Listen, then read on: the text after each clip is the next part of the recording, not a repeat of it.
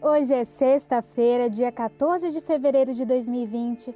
Estamos começando o último resumo DAU desta semana e você confere agora os principais assuntos selecionados do Diário Oficial da União do dia de hoje.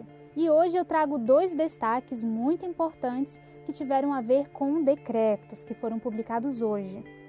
E o primeiro decreto que eu destaco é o decreto número 10.241 em que tem como tema o regime de suprimentos de fundos especial ser estendido à Controladoria Geral da União para uso no combate à corrupção. E esse decreto número 10.241 alterou o decreto número 93.872 de 1986 para autorizar o uso de suprimentos de fundos para atender a peculiaridades da CGU. E quanto a esse decreto, o professor Jacobi Fernandes comenta que o suprimento de fundos é uma forma excepcional de realização de despesas e, conforme o artigo 45 do Decreto nº 93.872, a critério do ordenador de despesa e sob sua inteira responsabilidade, poderá ser concedido suprimento de fundos a servidor, quando a execução não possa subordinar-se ao processo normal de aplicação.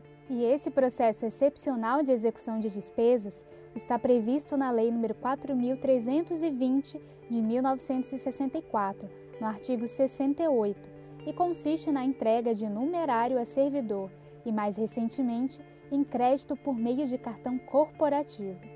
Uma das despesas permitidas por meio desse suprimento de fundos destina-se a atender viagens e serviços especiais que exijam pronto pagamento em caráter sigiloso, conforme classificação em regulamento. E a mais comum destinação é para atender despesas de pequeno vulto, assim entendidas aquelas cujo valor, em cada caso, não ultrapassar o limite estabelecido em portaria do ministro da Fazenda.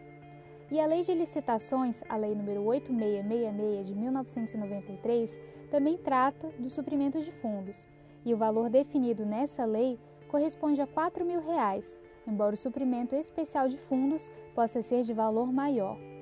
E no Diário Oficial de hoje foi permitido então que a Controladoria Geral da União, a CGU, passasse a utilizar o regime especial de suprimento de fundos para atender a especificidades decorrentes das atividades de acordo de leniência, de inteligência, de fiscalização, de investigação e de operações especiais realizadas pela Secretaria de Combate à Corrupção da CGU, que demandem despesas consideradas de caráter sigiloso. E para saber mais, sugiro que você leia na íntegra o decreto número 10.241. E outro decreto que foi publicado hoje, que eu também destaco, foi o decreto número 10.243, referente ao consórcio público e à simplificação da prova de regularidade.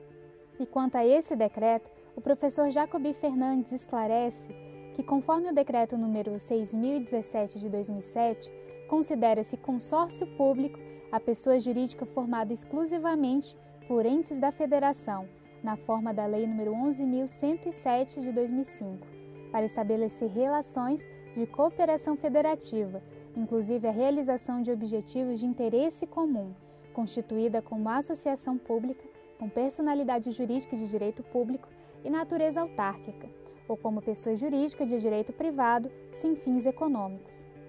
E vários municípios no Brasil estão se reunindo em consórcio para desenvolver ações integradas como coleta e tratamento de resíduos sólidos, além de esgoto e fornecimento de água potável. E frequentemente os consórcios deixavam de receber recursos federais ou de organismos multilaterais porque um dos seus integrantes estava inadimplente com a Seguridade Social ou com obrigações com a União. E o decreto número 10.243, publicado hoje, altera então a redação do decreto anterior para colocá-lo em linha de simetria com a norma alterada e simplificar a verificação no atendimento da nova regra, mediante um sistema eletrônico. Então, se você quiser saber um pouco mais sobre o consórcio público e a simplificação da prova de regularidade, sugiro que leia o decreto número 10.243, que foi publicado hoje no Diário Oficial da União. E um outro destaque que eu trago para o resumo DOU é que procedimentos de diárias e passagens no Ministério da Mulher, da Família e dos Direitos Humanos foram regulamentados via Sistema de Concessão de Diárias e Passagens, o SCDP. E esses procedimentos, então, estão relativos à concessão de diárias e emissão de passagens em todo o território nacional ou internacional, que forem realizadas no interesse da administração pública.